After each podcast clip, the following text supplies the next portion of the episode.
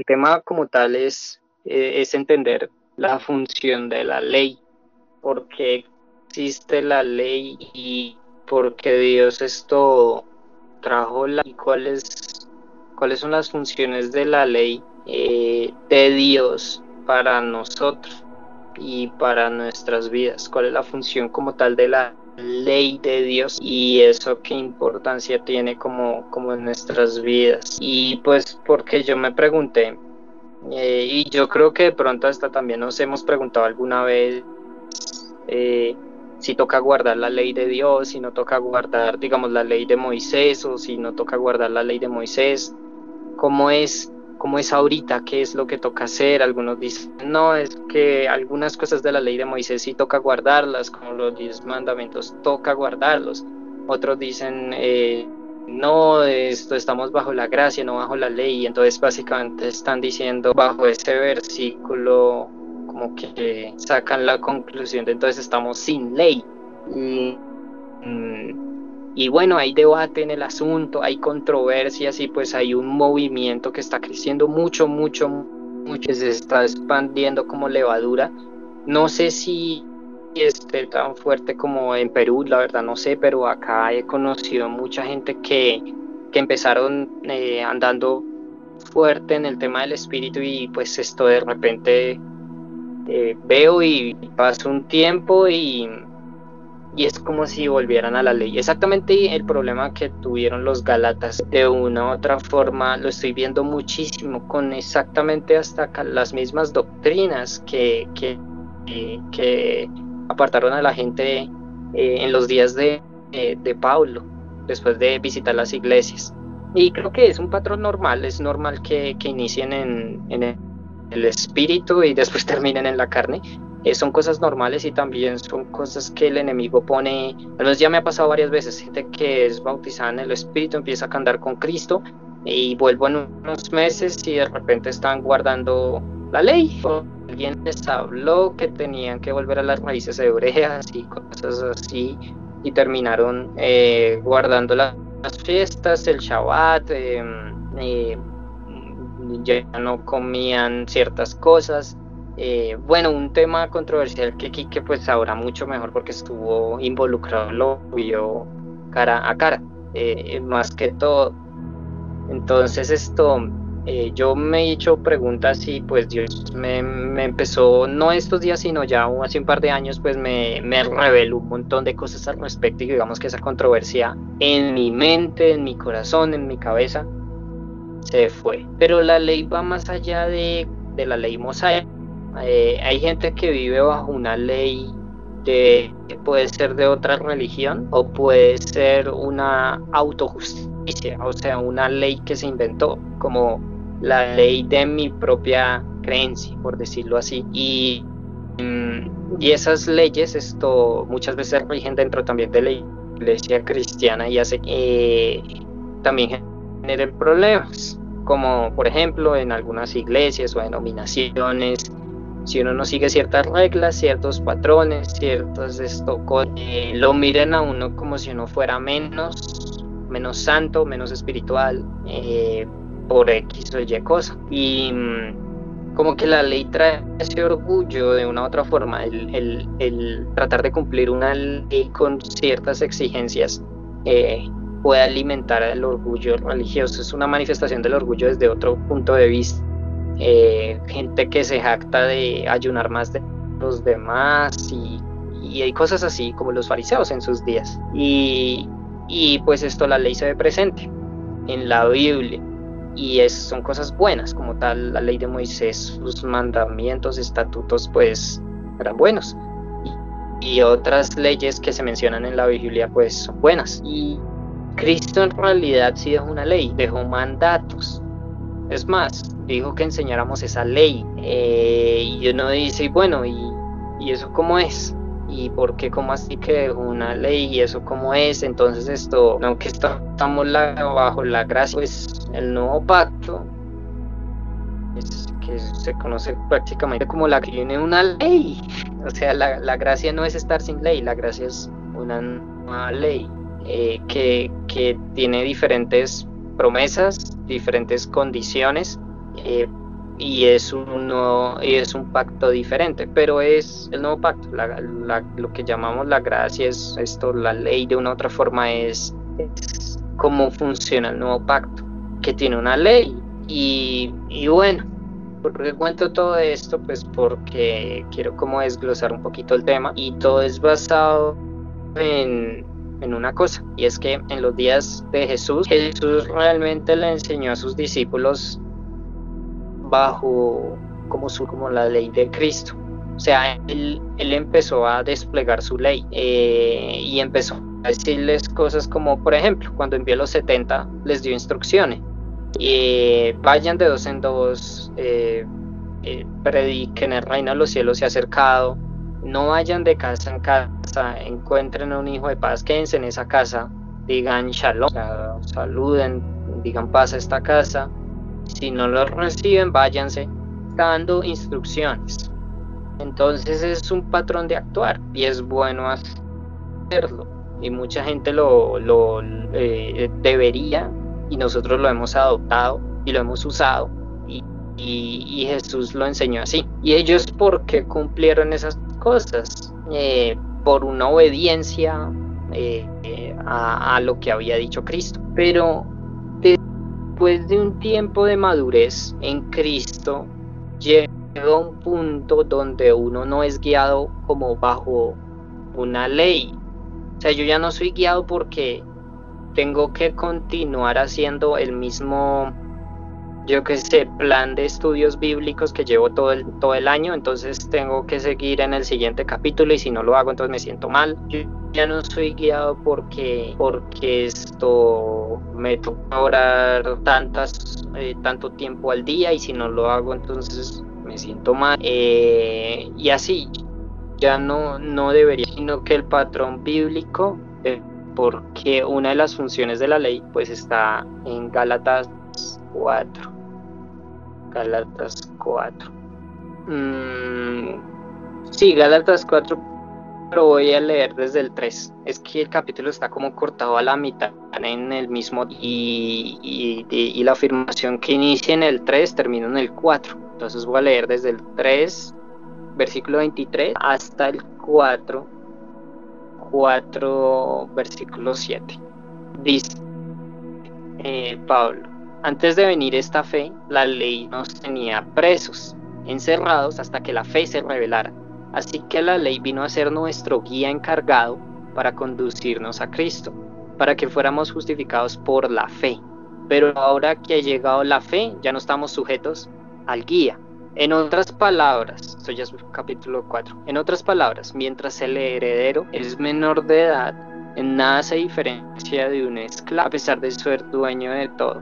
Al contrario, está bajo el cuidado de tutores y administradores hasta la fecha fijada por su padre. Y también nosotros, cuando éramos menores, estábamos esclavizados por los principios de este mundo. Pero cuando se cumplió el plazo, Dios envió a su Hijo, nacido de una mujer, nacido bajo la ley, para rescatar a los que estaban bajo la ley, a fin de que fuéramos adoptados como hijos. Ustedes ya son hijos.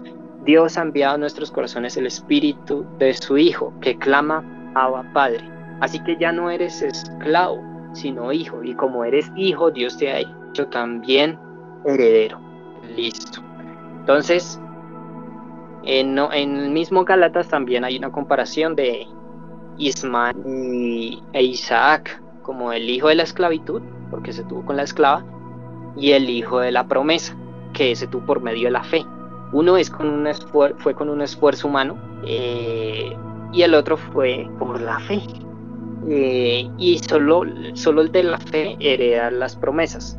El de la ley no, no hereda las y por eso es que Pablo cita como un poco fuerte el versículo de echa el hijo y la esclava eh, haciendo referencia a Agar y a Sara eh, pues Agar la, la, esclava de Sara eh, la esposa de Abraham entonces ¿qué es lo que pasa acá? La ley acá Pablo dice que es un guía encargado para conducirnos a Cristo o sea, no es el fin, es un medio.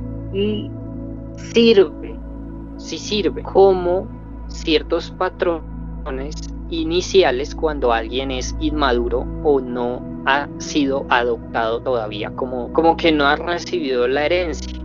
Es decir, cuando alguien no ha recibido el Espíritu Santo, la ley es un guía encargado para que llegue a ese punto. Es pues un tutor para que la persona empiece a crecer, crecer y llegue a un punto de encontrarse con la verdadera adopción que es recibir el Espíritu Santo. Y ese, ese es el punto a llegar. Entonces, eh, Pablo, pues por eso es que dice esa analogía de hay tutores y administradores hasta la fecha fijada por, su padre. Así fue con el pacto con Moisés, así es, eh, y, y así esto funciona también con nosotros. Entonces Jesús, él dijo, vayan y hagan discípulos enseñándoles a obedecer todo lo que yo les he mandado. Yo siempre he tenido como un conflicto eh, en muchas, en, en, en, algunas cosas. Ya con esto lo he venido como entendiendo mejor, como un, una pregunta personal, pero que pues yo, o sea, no es que me mate la cabeza, pero, pero me lo pregunté, me lo pregunté varias veces. Yo decía, ¿por qué, por ejemplo, eh, no sé, las cosas, eh, algunas cosas que hacen los movimientos de MM, que es, tienen ciertas lecciones predefinidas, o sea, por ejemplo, Florian, lo que enseña Florian, tiene ciertas lecciones predefinidas definidas, tiene ciertas... Y le dicen a la gente, toma eso y enséñale a otros a que hagan eso. Y en el camino las personas terminan llegando a Cristo, pues, recibiendo el Espíritu Santo, experimentando a Cristo y demás, y replican lo mismo. Algunos se demoran mucho en llegar a Cristo, otros se demoran poco.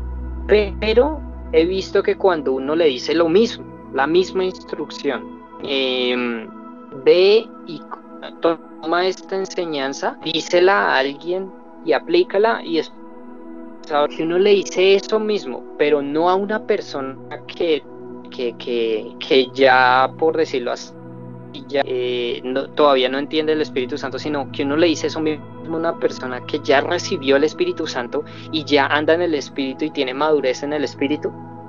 Cuando yo he hecho eso, he fracasado. Todo se vuelve si no fluye, no fluye, hay como una pared. ¿Por qué pasa eso? Porque es un actuar bajo una ley. Por ejemplo, si yo le digo a alguien tienes que predicar bajo el modelo de Lucas 10, vayan de 12 en 12, hagan esto, es súper útil esa guía, porque igual también es inspirado por el Espíritu, es demasiado útil, es súper útil, pero cuando yo ya empiezo a ser guía, por el Espíritu, no, o sea, yo ya fui adoptado como hijo, o sea, ya, nací de nuevo, ya tengo una, una, ya me, ya soy guiado por el Espíritu, ya camino con el Espíritu Santo, paso de ser un siervo a ser un amigo. Jesús lo dijo en Juan 15, acá tengo el, el versículo, Juan 15, 14, 15. Dice, ustedes son mis amigos y hacen lo que yo les mando. Ah, no los llamo siervos, porque el siervo no está al tanto de lo que hace su amo, los he llamado amigos, porque todo el que a mi padre le oí decir se lo he dado a conocer a usted. Entonces, ¿qué pasa acá? Cuando una persona no ha recibido el Espíritu Santo, la guía, enseñarle las cosas, por decirlo así, bajo una ley, así estemos hablando de la ley del, nuevo pacto, las enseñanzas de Cristo, eh, está bien, no está mal, es algo positivo porque está guiando a la persona a Cristo. Y de hecho inicialmente toca así. Pero cuando yo ya recibo el Espíritu Santo, y no solo es que reciba el Espíritu Santo, cuando yo ya empiezo a caminar con el Espíritu, empiezo a ser obediente, llega un punto donde Dios, por decirlo así, me empieza a soltar. Eh, no en el mal sentido, sino que me dice, mira, ya obedeciste, ya hiciste las instrucciones que yo... Pero ya no te quiero llamar siervo, ahora te quiero llamar amigo. Es decir, que ya no es que solo te ponga a hacer cosas, sino te voy a explicar lo que yo quiero hacer. Te voy a contar mis planes. Entonces, eso genera un cambio total, porque yo ya no actúo tan ciegamente porque me toca hacerlo, sino que ya conozco a Dios y sé lo que está haciendo, entonces yo ya no estoy por decirlo así, una ley. Y mi ley se vuelve el Espíritu Santo. ¿Cuándo pasa eso? Por ejemplo, un caso que escuché hace poco que me pareció curioso. Eh, Alejo me dijo que invitó unas personas, que la mamá había invitado unas personas esto eh, que aplican lo de Lucas 10 como muy seriamente. Mm, unas personas de hecho de, de Last Reformation y de, de, los altos de The Last Reformation. Y que y, la mamá de Alejo pues los invitó a la casa hace no sé, eso pasó creo que el año pasado o algo así. Y les invitó a un plato típico de acá, una bandeja paisa. Entonces les sirvió un montón de... Em, les sirvió muchísima, muchísima comida. Y lo que pasó fue que eh, una de las personas, una muchacha, se estaba sintiendo muy llena y como que no quería seguir comiendo. Y uno de los muchachos miró a esta muchacha, eh, eh, pues son pareja, como que el esposo miró a la esposa y le dijo, todo, cómete todo, todo, como haciendo referencia al mandato de Jesús enseñó, coman de lo que les den. O sea, cómete todo, es el mandato. Y ella, uff, se esforzó y pum, pum, pum, y terminó de comerse su bandeja paisa. Y y pues esto, la, la, señora de la casa se dio cuenta eh, y, pues el hermano Alejo también se dio cuenta y quedaron como, uy, qué curioso. Y le contaron a Alejo como que, que, chistoso. Entonces, ¿qué es lo que pasa acá? Eh, ese punto para mí, o sea, es algo personal. Para mí es esto, obedecerlo está bien. De hecho, en algunos contextos toca hacerlo. Es súper importante, es conveniente. Pero si yo ya entro en el andar como un amigo de Dios, en esta comunión continua con el Espíritu, ya no estoy sujeto a la guía. Es decir, la guía es para que yo actúe la voluntad de Dios sin que yo la entienda. Pero cuando yo camino en el Espíritu, yo hago la voluntad de Dios porque ya lo entiendo a Él, lo conozco a Él. Entonces a veces puedo romper la guía porque yo sé la voluntad de Dios y sé que eh, puedo romper algunas veces la guía y esto va a afectar la voluntad de Dios. Por ejemplo, en el contexto que estas personas estaban, si hubieran dejado un poquito en el plato, no les pasaba nada, no había consecuencias negativas, no sucedía ningún problema y eso es eso es esto bien. Y uno puede cuando uno empieza a andar en el espíritu, uno puede inclusive cambiar el orden porque el Espíritu Santo le da instrucciones que rompen la guía, que rompen el patrón de la guía. Por ejemplo, Jesús dijo, cuando llega, lleguen a una casa, sanen a los enfermos, después digan, el reino de los cielos se ha acercado, arrepiéntanse. Pero cuando uno está en el Espíritu, puede que, cuando uno ya será amigo de Dios, puede que el Espíritu Santo le diga a uno, no, primero predica y después ora por los enfermos. Hazlo al revés en este caso. O a otras veces dice, no, no eches fuera demonios, no hagas eso ahorita, solo predica. Y uno, ok. Otras veces dice, no prediques nada, solo ora por los enfermos. ¿Por qué pasan esas cosas? Porque uno ya no está sujeto a la guía, sino que uno ya está caminando en el espíritu, en ese nivel de adopción. Entonces, en las áreas que Dios nos va enseñando, iniciamos bajo la guía no sé si a ustedes les pasó, si se acuerdan cuando ustedes iniciaron como cristianos o cuando ustedes han lidiado con personas que recién están iniciando, generalmente hacen preguntas de este tipo. ¿Tatuarme es pecado? Eh, ¿Ir a una discoteca es pecado? ¿Tomarme una cerveza es pecado? Yo sé que ustedes han escuchado preguntas así y de hecho hay videos de YouTube que tienen muchas visitas por eso, por, con esos temas. ¿Y por qué la gente pregunta esas cosas? ¿Y por qué los que ya tienen cierta madurez espiritual es como si ya no les importara esos temas? No les importa. ¿Por qué? Porque ya pasaron de la guía, que no es, que de una u otra forma es esclavitud, porque no han llegado a la plenitud de adopción, eh, y, les, y, están guiados por eso. Entonces seguían como, ¿qué es pecado? Si está bien, si está mal.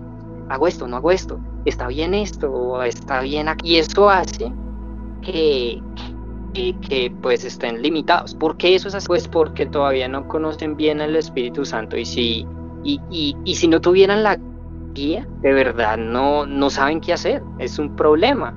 En esos días que Jesús les dijo a los 70, esas instrucciones ellos no tenían el Espíritu Santo, no lo tenían. Eran guiados por el Espíritu, pero en el sentido de las palabras de Jesús.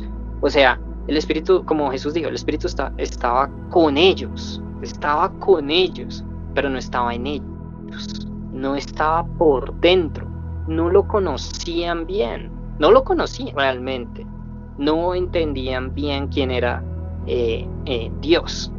Y eso hacía que a veces Jesús decía algunas cosas y ellos eh, como que quedaban en cortocircuito y no entendían nada. Y después fue que se les abrió el entendimiento. Entonces, por eso es bueno cuando una persona está iniciando o no ha recibido el Espíritu Santo, usar la guía, enseñar la guía.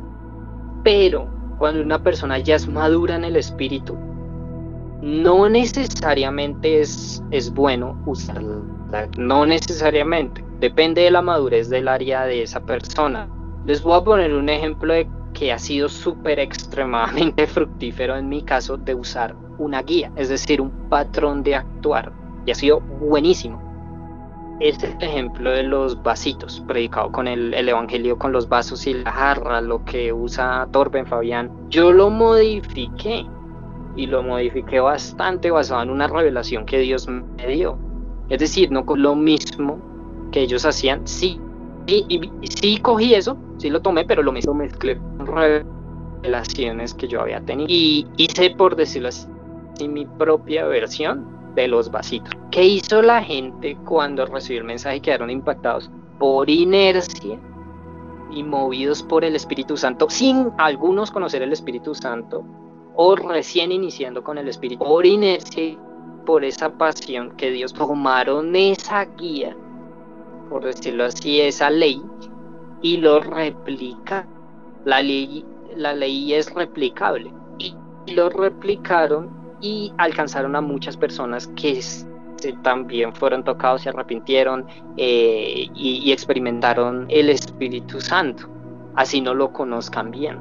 Y, y eso es súper bueno, es maravilloso y eso es lo que se basa en los movimientos de MM. Están más enfocados a el inicio, el inicio eh, de, cómo llevar una persona a Cristo, eh, cómo, cómo esto guiar, o sea, cómo hacer que una persona esté guiada por el Espíritu sin darse cuenta si siquiera está siendo guiado por el Espíritu, como a través de la guía. Pero el punto final es que lleguen al punto de adopción. Esa es la meta. Eh, que lleguen a, a la, es decir, que reciban el Espíritu Santo. En una persona así claramente importante y el número uno así que se movía en el Espíritu era Jesús. Y Jesús eh, muchas veces rompía muchas reglas y muchas cosas porque él ya conocía a su Padre y andaba en el espíritu. Y aunque sí hacía caso lo que le decían, él entendía la voluntad de Dios, sabía cuándo callar, cuándo hablar, qué decir, qué no decir. Y él mismo lo dijo, mi padre me dice qué decir y cómo decirlo. Sabía muy bien, era por su relación con Dios, sabía perfectamente. No estaba replicando esto eh, como ciegamente, sino por su relación ya perfectamente sabía lo que estaba haciendo. Entonces, Jesús por eso es que a veces rompe parámetros eh, y, rompía muchos parámetros, pero no necesariamente le dijo a la gente hagan lo mismo, sino que, que, fue guiándolos bajo su ley, la ley que le estaba poniendo. Em, y, y, pues bajo esa ley que le estaba poniendo, que es la ley de Cristo, que Pablo menciona, eso está mencionado dos veces, pues eh, guiaba a los discípulos. Es decir, los a través de ese discipulado, de enseñarles a obedecer, ellos estaban conociendo a Cristo. Entonces, eh, eh, Jesús actúa así, Jesús actúa así, pero nosotros, por ejemplo, no estamos sujetos a, a, necesariamente actuar siempre bajo el mismo parámetro y bajo las mismas cosas, sino que podemos empezar a fluir en el Espíritu Santo. Y yo creo que lo hemos vivido. Sin embargo, la guía es un buen marco mental cuando yo todavía no... O sea, yo creo que todos estamos creciendo en eso, entonces algunas cosas yo no sé cómo actuar. Entonces, un buen marco mental es usar la guía. Algunas cosas en serio no sabemos, entonces empecemos por la guía y ya. Y Dios va a usar eso y ya cuando yo alcance la madurez, pues yo ya, ya empiezo a romper la guía, no necesariamente pecando, sino porque soy más efectivo en relación con Dios que con una mera guía. Eh, bueno, entonces, eh, eso es uno de los puntos como que quería hablar, pero la ley también tiene más propósitos que son súper importantes y también todos tuvimos que pasar por eh, el descubrir esos, esos propósitos de la ley. Romanos 7, 12, 13 dice algo, dice, concluimos pues que la ley es santa y que el mandamiento es santo, justo y bueno. Pero entonces, lo que es bueno se convirtió en muerte para mí? De ninguna manera. Más bien fue el pecado lo que valiéndose de lo bueno me produjo la muerte. Ocurre así para que el pecado se manifestara claramente. O sea, para que el pecado mediante el mandamiento se eh, demostrara lo extremadamente malo. Es el pecado 7, 12 y ¿Cómo así? Los propósitos de la ley de Dios en los diferentes pactos tanto en el nuevo pacto, tanto en el antiguo pacto, en cualquier pacto, uno de los propósitos de la ley de Dios es sacar a la luz el pecado, es ponernos, por decirlo así, eh, demostrarnos que somos culpables ante Dios. Eh, así como en cualquier país, si un policía me arresta, me dice usted ha infringido la ley ante el Estado. Y yo digo, pero ¿cómo así? Yo no hice nada porque me retienen. Muéstrame qué hice. Y el policía solo me dice, usted ha infringido la ley contra el Estado. Y yo digo, yo soy inocente, yo soy inocente. ¿Cómo así que yo he infringido la ley contra el Estado?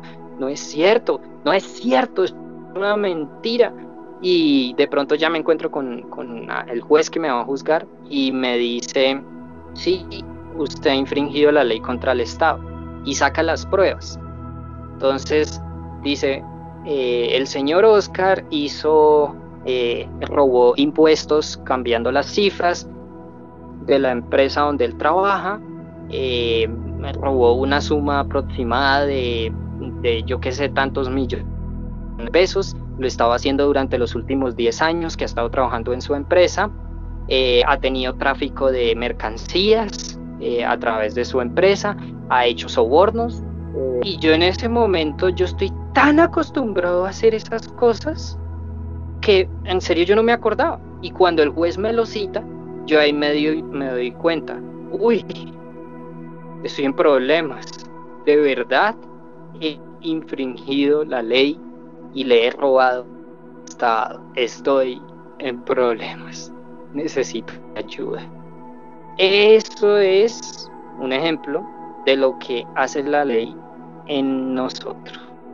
La gente dice, no, yo soy bien, yo soy bueno, yo soy santo, todo bien, yo no le hago el, mal a nadie porque me dicen que yo soy culpable ante, ante Dios. Pero cuando se encuentran al mandamiento escrito, como dice Pablo también en Romanos 7, yo no sabía que codiciar estaba malo hasta que leí en la ley que era, estaba mal. Así como un señor que, que es este señor holandés que, que, que, conocí hace poco, me dijo, no, es que me puse a mirar los diez mandamientos por curiosidad y los busqué en la Biblia y leí unas cosas también y me dijo que él se encontró que en la Biblia básicamente se condenaba el divorcio y tener y volverse a casar y tener varias esposas y él y en ese momento dijo yo no tenía ni idea que eso estaba mal y yo tengo yo prácticamente tengo dos ex esposas y ahorita estoy solo. Y él se dio cuenta, wow, estoy mal, la embarré ante Dios, pequé ante Dios y ni me di cuenta. Y en ese momento supo que estaba mal cuando leyó. Entonces la ley muestra nuestra verdadera condición, es esa lupa que muestra la verdadera condición, incluyendo la ley de por qué lo digo. Una vez un amigo que no, o sea, él es muy nuevo, o sea, cero trasfondo cristiano, no sabía casi nada, literalmente él ni siquiera sabía que Jesús iba a nunca lo había escuchado a ese nivel de, de digamos, de, de, conocimiento. Y yo le dije que empezara a leer Mateo, no, no recuerdo ni por qué, pero le dije que empezara a leer Mateo. Y él lo empezó a hacer y me escribió un día y me dijo, Oscar, estas cosas son muy pesadas, porque yo le dije que leyera Mateo 5, el Sermón del Monte. Creo que sí, Mateo 5 es donde está. Me dijo, esto, esto es fuerte, es muy fuerte. Y yo, pero como así el Sermón del Monte es súper bonito, que bienaventurados esto, estos y aquellos y todo lo tomamos como súper bonito. Y cuando él me dice, eh, y yo le dije, pero ¿por qué? ¿Qué pasó? Me dijo, es que estas afirmaciones de Jesús son muy fuertes, me siento hasta condenado. Y yo, un momento, voy a leer. Y cuando empiezo a leer las afirmaciones de Jesús, como, bajo sus ojos, llega Jesús diciendo, ustedes han escuchado, no adulterio, pero yo les digo que cualquiera que mire una mujer con lujo y haya adulterado en su corazón, ustedes han escuchado no matar, pero yo les digo que cualquiera que insulte a su hermano ya está ya está sujeto a juicio y al juicio y el que lo maldiga ya está sujeto al juicio del infierno. Y, y, y, así varias afirmaciones de Jesús. Y yo dije, uy, es verdad, esto es pesado, pero yo nunca había sentido como ese peso, o sea, yo todo esto. Y, en ese momento yo dije, ¿cómo le explico? ¿Cómo le explico la asunto? Quiero, quiero lograr explicarle, porque ¿cómo le explico que básicamente es imposible que, que él cumpla esa, esa ley a menos que nazca de nuevo. ¿Cómo le explico? Y yo puse a orar y sentí que Dios me dio como una explicación, como un ejemplo. No sé, en serio, en serio yo sentí que Dios me lo dio, aunque suene chistoso. Pero le dije lo siguiente, le dije esta, esta historia, yo le dije, voy a poner un ejemplo chistoso y le escribí. Imaginémonos que exista un país, el país de los gusanos.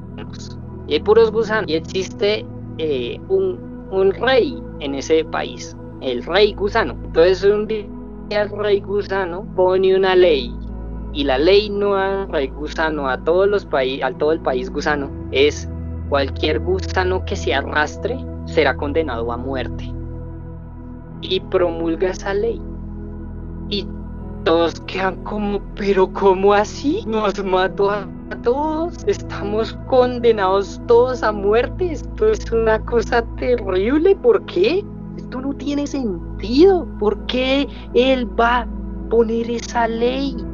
Esto es gravísimo. Lo que no sabían los súbditos de, del rey gusano es lo siguiente, que el gusano, eh, perdón, el que entró, que por favor apague su micrófono eh, ok. Bueno, lo que no sabía es que el gusano se convirtió, el rey gusano se convirtió en una mariposa. Entonces él ya no tiene la lucha arrastrarse, porque su naturaleza cambió. Y lo que él quiere hacer con esa nueva ley es que todos los gusanos conviertan en mariposas cuando cambie su naturaleza, ya no va a ser una lucha, el no arrastrarse, porque experimentaron, por decirlo así, un nuevo nacimiento. Y ya esa ley no tiene importancia ni siquiera, no le tiene, no tiene tanta relevancia, porque ya no está la lucha, ya se fue, ya fue, ya fue un pasado. Bueno, básicamente eso es lo que hizo Jesús. Jesús llega y pone la ley como aplastando a todos. Y todos quedan como, como así. Esto es imposible. ¿Quién puede cumplir esa ley? Estamos en problemas gravísimos. Y Jesús lo que estaba diciendo, sí, es cierto. Pero el punto es, es que todos tienen que nacer de nuevo. Todos. Que como gusanos no van a heredar el reino de los cielos solo si, si son transformados en una nueva persona. Solo así pueden heredar el reino de los cielos. No se admite a nadie con su antigua naturaleza en el reino de los cielos. Tienen que nacer de nuevo para entrar en el reino de los cielos. Ese es el otro propósito de la ley, manifestar el pecado. Entonces, eso hace que se produzca algo que cuando uno ve la ley, uno siente convicción de pecado y uno se da cuenta que uno está en problemas. Y la reacción negativa a esto es tratar de cumplir la ley y esforzarse. Eso es un problema. La reacción positiva o sea, la que uno debería tener con respecto a esto, es decirle al Señor, ayuda, necesito que me salven. O sea, la ley muestra la necesidad de un salvador, alguien que me salve de la ley, alguien que me salve de la ley, que cumpla los requisitos de la ley, que los cumpla, que cumpla la, que reciba la condena que exige la ley, que me libre de la ley. ¿Quién hizo esto? Jesús. Entonces la ley busca llevarnos a Cristo. Eh, de hecho, en Gálatas 5, cuando se nombra el fruto del Espíritu, después de eso, como termina Pablo en esa afirmación, dice, no hay ley que condene estas cosas. Entonces es como si uno pasara a ese siguiente nivel, que inclusive el fruto que uno da hace que se cumpla las exigencias de Dios en cuanto a la ley, hablando específicamente del nuevo pacto. Ah, ahorita vamos a hablar de los pactos. Entonces, em, la ley también busca mostrar la naturaleza, la, naturaleza carnal, el problema de nuestra carne, y es una guía muy útil para discipular. Hablando de, también del nuevo pacto, no estoy hablando de discipular bajo para que la gente se convierta a Moisés, porque eso es lo que hace un judío, discipular bajo Moisés. No estoy hablando de eso, estoy hablando del nuevo pacto que uno enseña las enseñanzas de Cristo y las exigencias de Cristo, inclusive eso es una ley, pero es súper útil para eh, llevar a la gente a Cristo. Pero el punto no es que se queden así toda la vida y que vivan bajo un patrón eh, rígido toda la vida, sino que lleguen al punto de adopción, caminen como amigos de Dios y ya no necesiten la guía y puedan ir y puedan llegar a esa libertad. Pero eso requiere tiempo, madurez y todos hemos pasado por ahí, por eso de pronto ya algunos acá no, no batallamos como, ¿será que ponerse un tatuaje es pecado? ¿Será que esto es pecado? No, ya no nos importa eso, porque ya estamos, ya buscamos estas cosas del espíritu, ya no estamos sujetos a la guía. Eh, la guía solo nos sirve cuando nos estamos descachando, cuando ya nos estamos alejando, eh, nos sirve como recordatorio, ojo, cuidado, algo está mal y, a veces nos puede ayudar y nos puede salvar la em, entonces la ley la ley no es no Dios no la puso en vano la ley por eso es que es santa pura es importante y todavía hasta el día de hoy tiene tiene una función. Pero entonces ahora sí la pregunta eh, difícil para mucha gente hoy. Toca cumplir la ley de Moisés sí o no y unos dicen sí, otros dicen no, y otros dicen algunas cosas sí, como los diez mandamientos, y algunas cosas no, porque la ley es eterna, entonces también entra el debate. No, no, no, eh, las fiestas es parte de la ley. No, eh, las fiestas no es parte de la ley porque son las fiestas del Señor, no de los judíos. Entonces todo el mundo las tiene que cumplir. Punto. Se sella el, la discusión. Eso es lo que enseñan hoy en día pues muchas corrientes eh, mesiánicas. Bueno, voy a desglosar este tema con cuidado. Es un tema que realmente pues he tenido revelación y me gusta compartir. Todo se puede aclarar si uno entiende, si no es tanto si uno lo ve desde la ley, sino que uno ve todo desde el punto de vista de los pactos. ¿Cómo así? Es un pacto, es una palabra súper importante en la Biblia. Un pacto porque a través de los pactos es que Dios se ha relacionado con el ser humano. Siempre, siempre. Es un Dios de pactos. Eh, ¿Cómo lo ha hecho? Bueno, básicamente que es un pacto.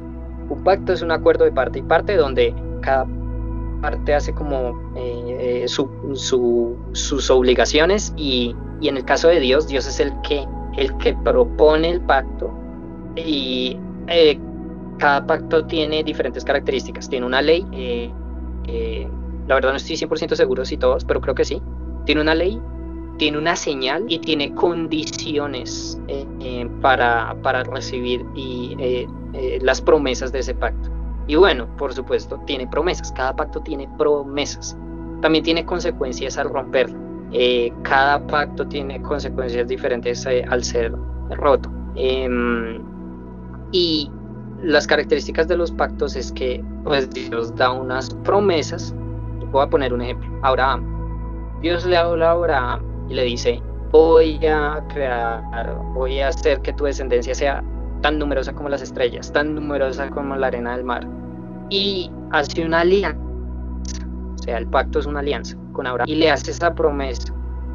¿Cuál es la parte de Abraham para, para cumplir, para entrar en ese, en ese pacto? La fe. Entonces, Abraham a través de la fe acepta y dice, como que toma su decisión en su corazón y dice, sí, yo voy con esto, yo quiero creerle a Dios. ¿Qué hay que hacer? ¿Cómo empieza? Sal de tu tierra, tu parentela, a la tierra que yo te mostraré y bueno, y toda la historia de Abraham. ¿Y cómo se va a cumplir eso? Entonces Dios le dice a través de un hijo tuyo que va, es la promesa, ahí va a empezar la promesa y le hace esa, le hace esa promesa. ¿Cuál es la señal de ese pacto? La circuncisión. Entonces, para que Abraham dijera, yo estoy acá en alianza con Dios y le estoy creyendo a Dios y estamos eh, eh, en amistad, todos los de mi pueblo y toda mi gente todos los hombres se van a circuncidar. Y esa es la señal de ese pacto, de que estamos en alianza con Dios, la circuncisión. Entonces, eh, ese es un ejemplo. Hay otro ejemplo de otro. Eh, ah, y por, por supuesto, pues esto, ese pacto es diferente al de Moisés. Hay otro ejemplo de otro pacto, que es el el de Noé. Básicamente esto, Dios le dijo a Noé, le hizo una promesa. Le dijo, nunca más voy a destruir la tierra inundándola con el agua. Nunca más, nunca más. Y voy a poner una señal de que no voy a hacer eso. La señal de este pacto que estoy haciendo con el hombre y a través de Noé es el arco iris. Cuando yo vea esa señal, yo voy a acordarme de, de que voy a cumplir la promesa por siempre. Nunca lo voy a romper. Va a estar ahí, me voy a acordar. No importa qué tan perverso sea el hombre, ahí está el pacto y yo lo cumplo. Entonces, ese es, ese es el otro pacto que hay en la Biblia y hay varios, hay varios en la Biblia.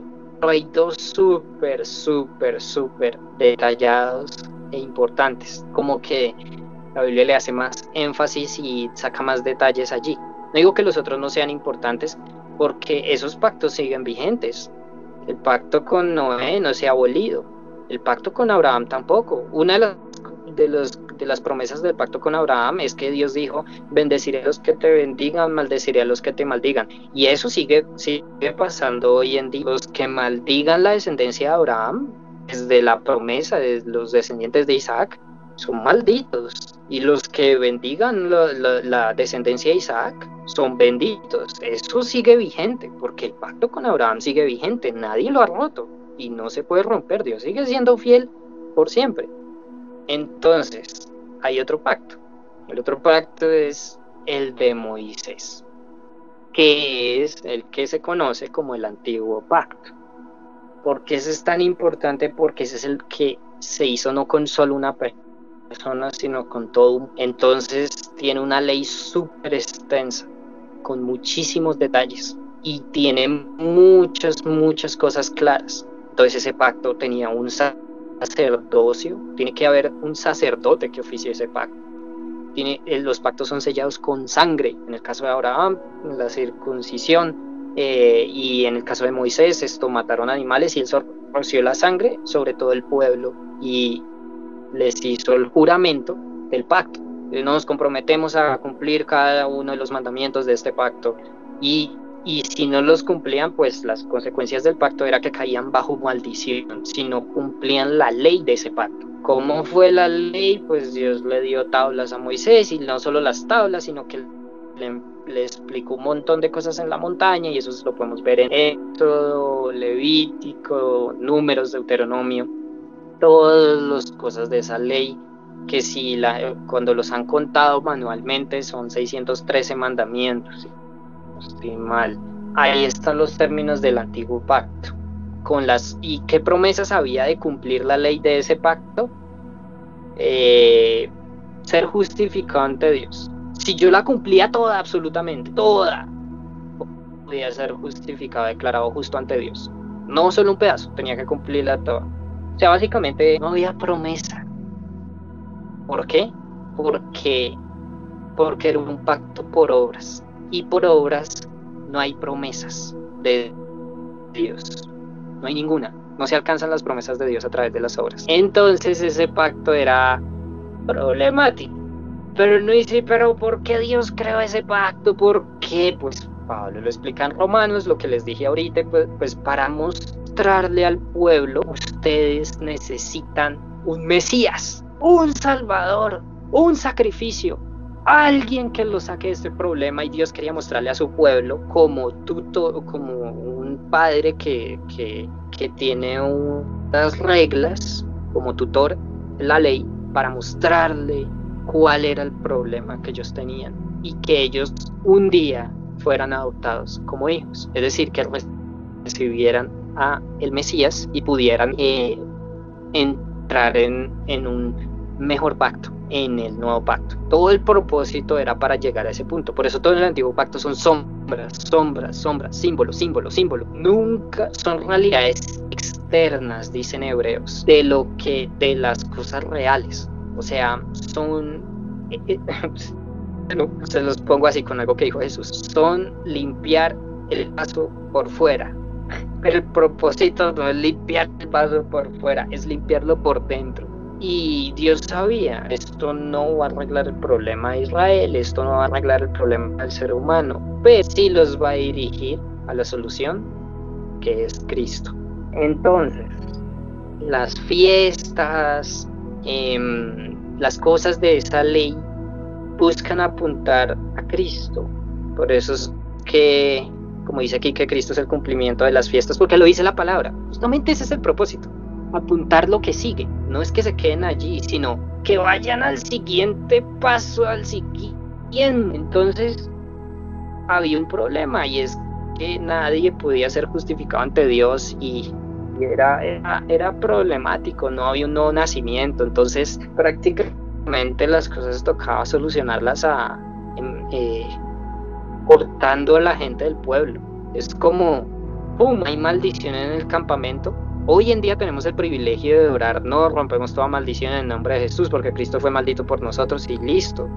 Pero en esos días, ¿quién pagó por la maldición? Nadie. Entonces, ¿cómo cortamos para que la maldición no se transmita de generaciones? Nada, toca matar la descendencia de esta persona. ¡Pum! Matarlo, sáquenlo del pueblo o expúlsenlo. No puede haber maldición en el campamento. Era así de extremo. ¿Por qué? Porque no había solución. Entonces, la ley empezó a, a, ser un peso para nosotros muy terrible, muy pesado, muy difícil, eh, porque era imposible de cumplir. Pero, pero hay alguien que nos salva de la ley, nos salva de la ley, y es Jesús. Y lo dice así, literalmente, que Jesús, nacido de mujer, vino a salvarnos de la ley. Eh, Pablo lo dice muy claramente, lo dice varias veces y en Hebreos también se toca el tema en Hebreos capítulo 7. Entonces, continúo con lo de los pactos. Exploremos el nuevo pacto. El nuevo pacto tiene una ley, tiene un sacerdote, tiene promesas y tiene también consecuencias eh, por incumplirla. También tiene una señal, es más, tiene dos señales de alianza, que los que practican esa señal demuestran que están en alianza con Dios. Las dos señales es la señal de entrada a ese pacto y la cena es la señal de permanencia, de que yo continúo en ese pacto. ¿Quién? Eh, Juan capítulo 1, la ley vino por medio de Moisés y la gracia y la verdad vino por medio de Jesucristo. Eso es eso, eso es muy clave. Básicamente, el antiguo pacto, que es la ley, vino a través de Moisés, pero la gracia, o sea, el nuevo pacto, vino a través de Jesucristo, la gracia y la verdad. O sea, ya no las sombras, ahora sí viene lo real. Eh, la gente mataba corderitos. En el nuevo pacto hubo un sacrificio que sí, de verdad, cubre los pecados de, de la gente no simbólicamente, ahora sí es en serio, limpia de verdad. Entonces, ¿qué pasa en Hebreos capítulo? Hebreos capítulo 7 dice, ya les muestro, Hebreos 7, 12, dice lo siguiente. Hebreos 7:11, perdón, dice, si hubiera sido posible alcanzar la perfección mediante el sacerdocio levítico, pues bajo este se dio la ley al pueblo, ¿qué necesidad había de que más adelante surgiera otro sacerdote según el orden de Melquisedec y no según el orden de Aarón? Porque cuando cambia el sacerdocio, también tiene que cambiarse la ley. El sacerdote es el que promulga la ley. En efecto, el versículo 3 quien se dice estas cosas era de cual nadie se ha dedicado al servicio del altar. Es evidente que nuestro Señor procedía de la tribu de Judá, respecto del cual nada dijo Moisés con relación al sacerdocio. Bueno, ahí vamos a saltar esa parte que habla de que es otra línea sacerdotal, o sea que no tiene que ver con el antiguo pacto, con el pacto de Moisés, es otra línea, o sea, es otro pacto. Y, y versículo 18 dice lo siguiente, por una la ley anterior queda anulada por ser ineficaz, ya que no perfeccionó nada. Y por la otra se introduce una esperanza mejor mediante la cual nos acercamos a Dios. Entonces, ¿qué pasa allí? Normalmente la gente dice, no, la ley no fue anulada, porque Jesús dijo que Él no vino a anular la ley, sino a darle el cumplimiento. Es cierto, pero no podemos coger un versículo y tapar los demás. Tenemos que entender qué significa uno y qué significa el otro. Jesús no vino a decir la ley no sirve para nada y ya, y listo, eso queda impune y siguió así. No, él dijo la ley exige juicio y tiene que ser cumplido todo lo que apunta a la ley. ¿Y quién va a cumplir eso? Yo lo voy a hacer. ¿Quién cumplió la ley de Moisés? Jesús. ¿Quién llevó las cargas y la condenación de la ley de Moisés? Jesús la llevó. Él cumplió eso. Pero él haberla cumplido para nosotros, no para Jesús, para nosotros, la ley anterior queda anulada. ¿Por qué? Porque ahora hay un nuevo pacto. Cada pacto tiene una... Yo me uno, si yo quiero seguir a Moisés, pues tengo que seguir la ley de Moisés, pero si yo quiero seguir a Cristo, tengo que seguir la ley que promulgó Cristo, la ley de Moisés. Entonces, yo ni siquiera me tengo que preocupar si cumplo los diez mandamientos. Y no dice, ¿cómo así? Entonces no los tengo que cumplir. Sí, pero no. O no, pero sí. ¿Por qué? Yo solo me tengo que preocupar por cumplir la ley de Cristo. Y si Jesús enseñó algo que están los diez mandamientos, pues lo cumplo. No porque están los diez mandamientos, es porque Jesús lo dijo. Es porque mi ley, en la ley del pacto que yo estoy, me lo pide. Jesús dijo amén a sus enemigos. Automáticamente, eh, y también dijo amén, amén al prójimo como a sí mismo. Automáticamente al decir eso, yo voy a cumplir los diez mandamientos. ¿Por qué? No porque yo estoy en la ley de Moisés, es porque yo estoy en la ley de Cristo. O sea, si estamos bajo una ley que tiene diferentes promesas, que tiene otro sacerdote. Ese, sacerdote promulgó la ley, ese sumo sacerdote. ¿Quién fue ese sumo sacerdote? Fue Jesús. Ese sumo sacerdote es, ofreció el sacrificio por el pacto. ¿Cómo? Ofreciéndose a sí mismo por el sacrificio. Eso es lo que explica Hebreos. Todo eso es lo que lo explica. Hebreos 7, todo eso lo pueden leer. Eh, en toda la carta de los hebreos y explica bien en relación con el tema sacerdotal. Ese sacerdocio no tiene que ver con el antiguo pacto, por eso es que ni siquiera era Jesús de la misma tribu, porque el antiguo pacto impedía que hubiera un sacerdote aparte de, la descendencia de Aarón y de la tribu fuera de la tribu eh, de los levitas. Eh, no, si no estoy mal, sí, era así. Entonces eh, no se podía. Pero Jesús era de la tribu de Judá, o sea, no podía ser sacerdote según Moisés. Pero efectivamente él no iba a ser sacerdote según la ley de Moisés, sino de un nuevo pacto. Y si yo quiero entrar en un pacto nuevo, yo no puedo eh, tener el otro vigente. Queda anulado.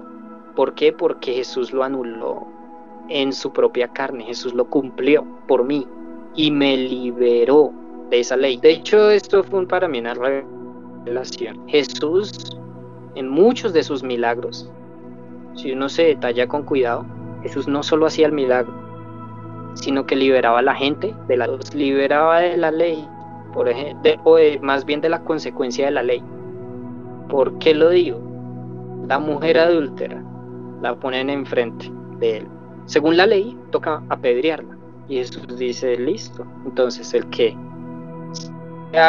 esté libre de pecado, que lance la primera piedra. Y uno dice, pero Jesús no está impidiendo el cumplimiento de esa ley. ¿Qué pasa acá? O sea, en teoría sí tocaba apedrearla. Pero Jesús salvó a esa mujer. ¿Quién pagó por Jesús? Jesús pagó por el error de ella. Eso no quedó impune. Jesús pagó y la perdonó. Y él sí tenía el derecho de levantar la piedra y en serio apedrearla. Él tenía el derecho de hacerlo, pero no lo hizo. Y quería hacerlo, porque Dios no busca destruirnos, sino que Dios nos ama. Entonces Jesús hizo eso y la dejó libre. La libró de la consecuencia de la ley un leproso le presenta enfrente a Jesús y le dijo, si quieres, puedes limpiarme. Según la ley, Jesús no podía tocar un leproso.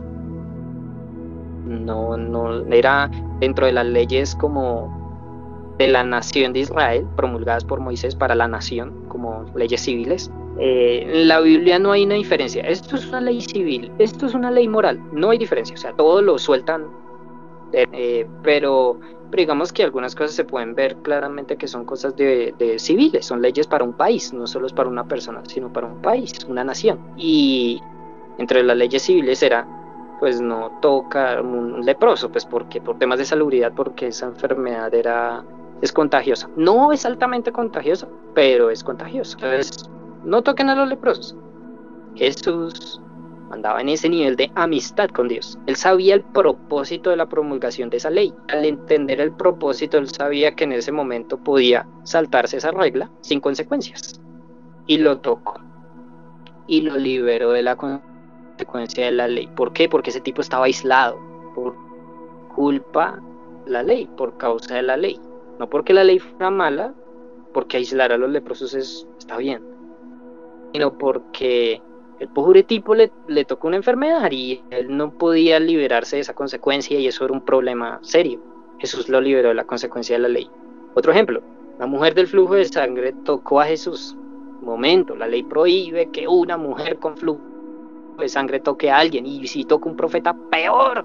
¿Cómo va a tocar a esa mujer? Tenían que sacarla del pueblo. Y Jesús la perdonó y la liberó de la consecuencia de la ley. Las sanó y la liberó de la consecuencia de la ley. Otro ejemplo, bueno, hay varios em, y, y uno lo puede ver en la palabra. ¿Por qué? Porque Jesús quiere salvarnos de nuestra propia ley o de la antigua ley, sacarnos de allí.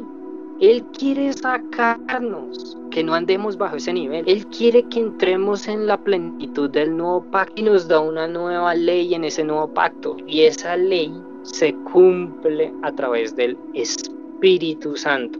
Por eso también Pablo lo llama la ley del Espíritu. Y esa ley nos da vida y da un fruto que ninguna ley condena. Está por encima de las leyes, de todas las leyes. Un fruto bueno.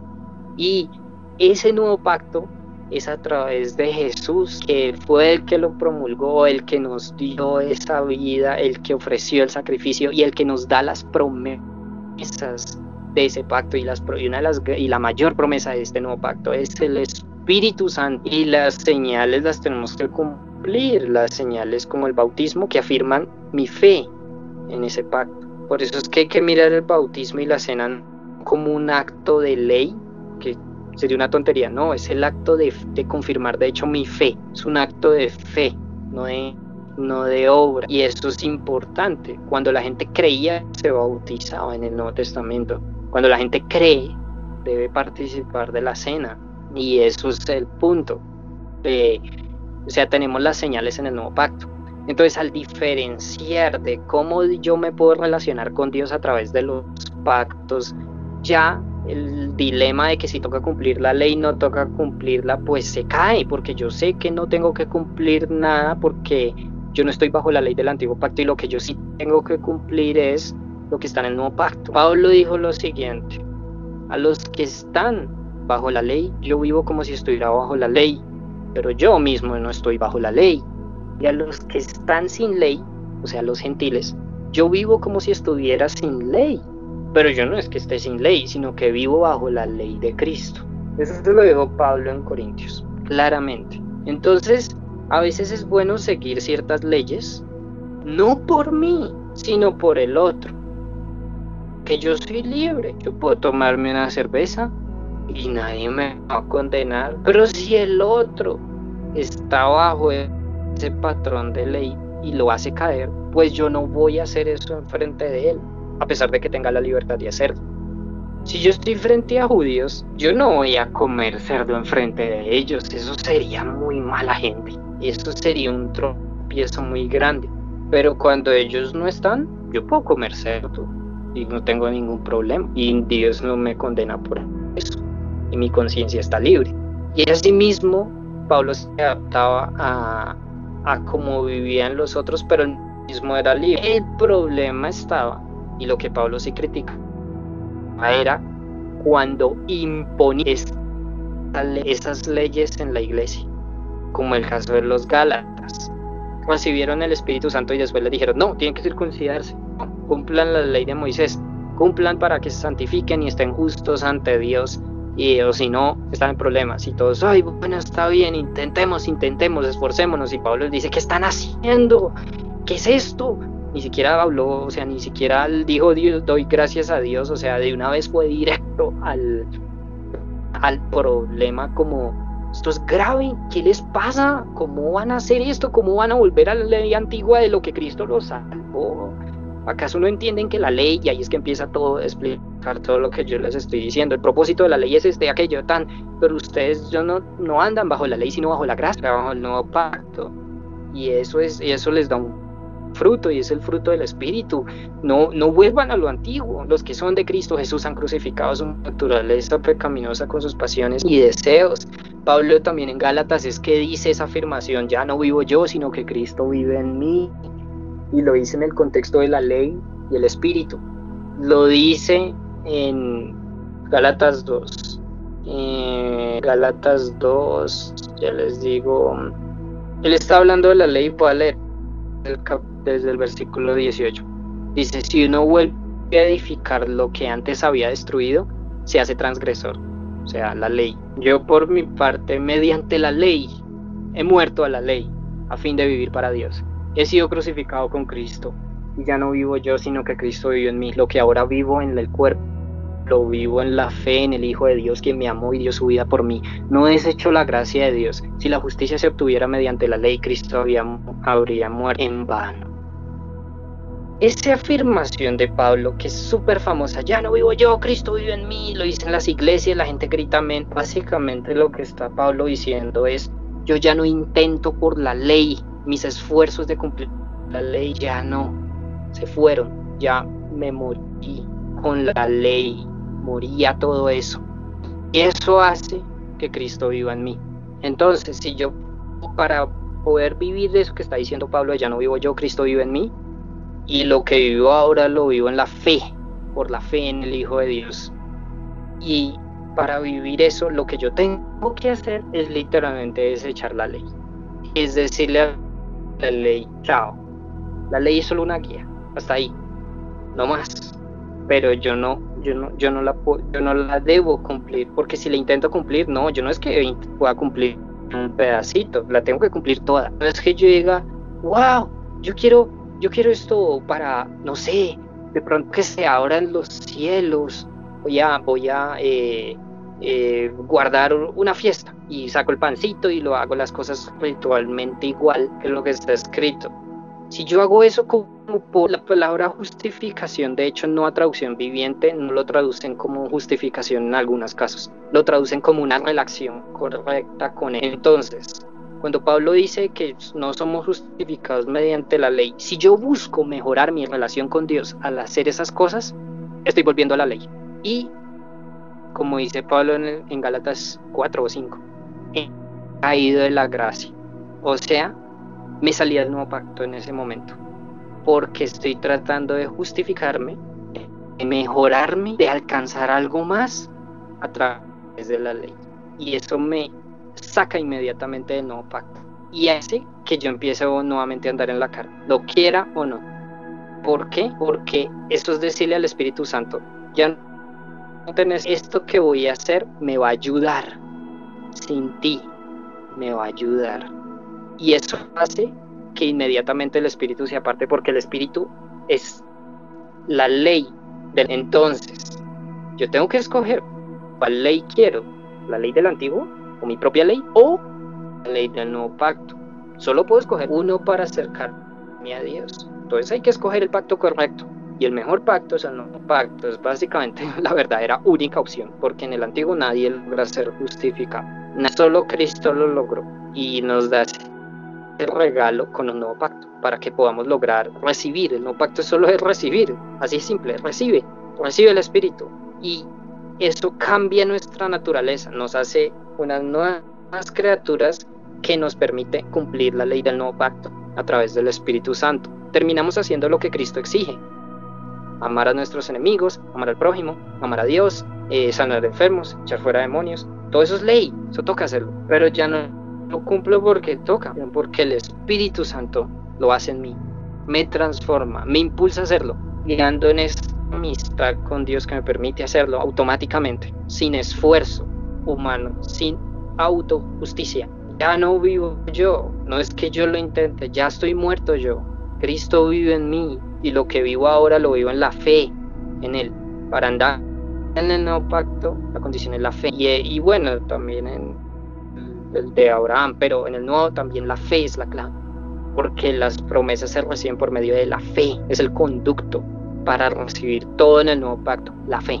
Todo se recibe a través de la fe, todo. Y eso hace que yo cumpla el nuevo pacto y las exigencias del nuevo pacto.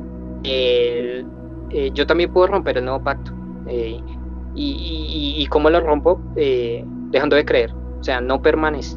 y también lo puedo romper si empiezo a tratar de perfeccionarme con la ley. Esto también es, es grave, es un problema serio. ¿Por qué?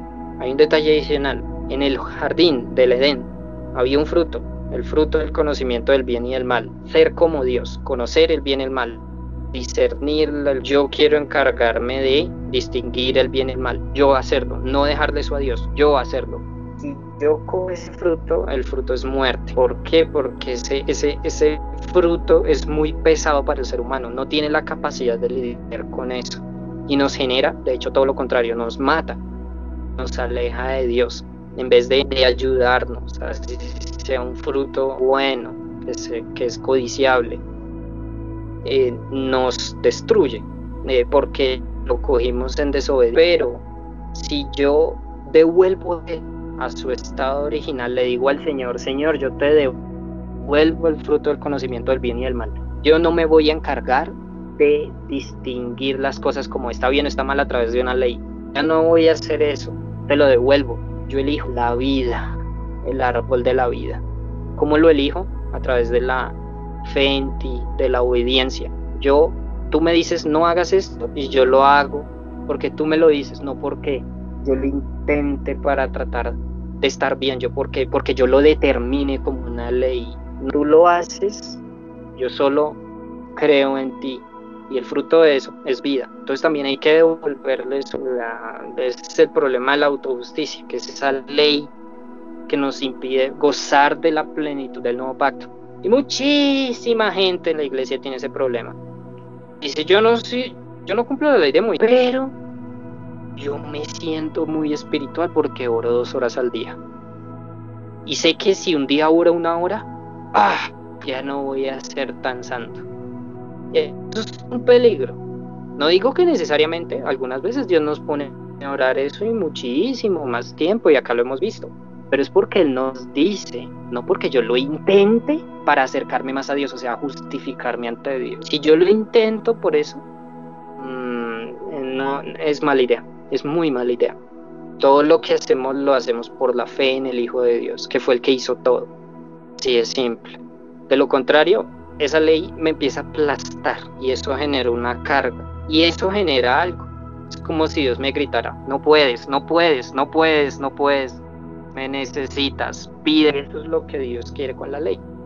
decirle al ser humano, no puedes, no puedes, no puedes, eres un gusano, gusano, necesitas ser mariposa, no puedes, acéptalo, no puedes, eh, necesitas de un salvo. Y eso es importante también como caer en cuenta en eso. Una duda más, cuanto a las fiestas, no, es que son las fiestas del Señor, toca cumplirlas, toca cumplirlas. Yo las celebro, yo las celebro porque son las fiestas del Señor, no Israel, y dice que son fiestas eternas, lo dice clarísimo son eternas, así que nunca han sido abolidas. Toca cumplir las fiestas. Bueno, ¿cómo uno interpreta todo eso? Miremos a Cristo, muy simple, todo se cumple en Cristo. Entonces, en realidad sí toca cumplir esas fiestas, de verdad. Yo las, yo, yo celebro esas fiestas, se los confieso acá, pero no lo celebro como ustedes piensan. Una de esas fiestas es Pascua. Yo ya no, yo no celebro la Pascua bajo la, bajo la tutoría del antiguo pacto, es decir, bajo una ley. O sea, cogiendo un pan sin levadura, partiéndolo, comiendo hierbas amargas. Yo no celebro la Pascua así. Yo celebré la Pascua en Cristo. ¿Cómo? Cristo es mi Pascua. Es decir, cuando yo creí y me arrepentí de mis pecados, esa es la verdadera Pascua. El arrepentimiento es mi celebración de la es la verdadera Pascua y es obligatoria. En el nuevo pacto es obligatoria. Y ese antiguo pacto me mostraba la realidad del nuevo. Otro ejemplo, yo yo celebro Pentecostés, pero no lo celebro como lo hacen los judíos. Yo lo celebro como lo hicieron los apóstoles, recibiendo el Espíritu Santo y caminando en el Espíritu Santo y orando por otros para que reciban el Espíritu Santo. Es decir, que reciban la ley del nuevo pacto, que es el Espíritu Santo. Así yo celebro Pentecostés. ¿Y es obligatorio? Sí lo es, es eterno. Esas cosas esto son, son cosas que se siguen celebrando y siguen siendo una fiesta ante Dios. El arrepentimiento es una fiesta ante Dios. Hay más gozo por un pecador que se arrepiente que por 99 justos que no necesitan arrepentirse. Eso es una fiesta y se gozo en el cielo. Es una celebración. Que alguien reciba el Espíritu Santo es una celebración es una fiesta ante el Señor. Y así, el esperar la segunda venida de Cristo, eso es una celebración de la fiesta, de las fiestas que están en el antiguo pacto. Entonces, ya las cosas de la tutoría de la ley, yo las tengo que celebrar no como una sombra o como una ley, sino en la realidad misma, ya no simbólicamente, sino en serio, en serio. Ya no es un símbolo, sino de verdad, verdad, verdad. Y se celebran en Cristo y se cumplen en Cristo. Y de esa manera me hace que yo tenga vida, porque el nuevo pacto sí me trae vida, sí me trae justificación, me pone en una relación correcta con Dios, me trae promesas que son mejores que las del antiguo pacto, me, me hace heredero, me hace hijo de Dios, no solo siervo, me permite tener vida eterna, me hace sacerdote el nuevo pacto, es increíble, ni siquiera tengo que ser de la tribu de Leví, de aquí que son buenos noticias, eres un sacerdote. Entonces yo puedo estar en un mejor pacto, puedo ofrecer sacrificios esto de alabanza, puedo yo soy el templo en el nuevo pacto. Es un mejor pacto con mejores promesas. Entonces no nos volvamos al antiguo y tengamos cuidado con la gente que mete esa levadura porque me ha pasado en varios grupos. Y es terrible esas cosas y tenemos que vivir en este nuevo pacto. De hecho, yo creo que todos nos, también nos tenemos que autoexaminar porque a veces uno se va un poquito hacia la ley sin darse cuenta y eso nos empieza a matar, o sea, inevitablemente. Pero si andamos continuamente en ese nuevo pacto, en la gracia, recibir gratuitamente por medio de la fe y a través del Espíritu Santo, vamos a tener vida todo el tiempo, todo el tiempo. Y bueno, básicamente eso es lo que les quería compartir hoy.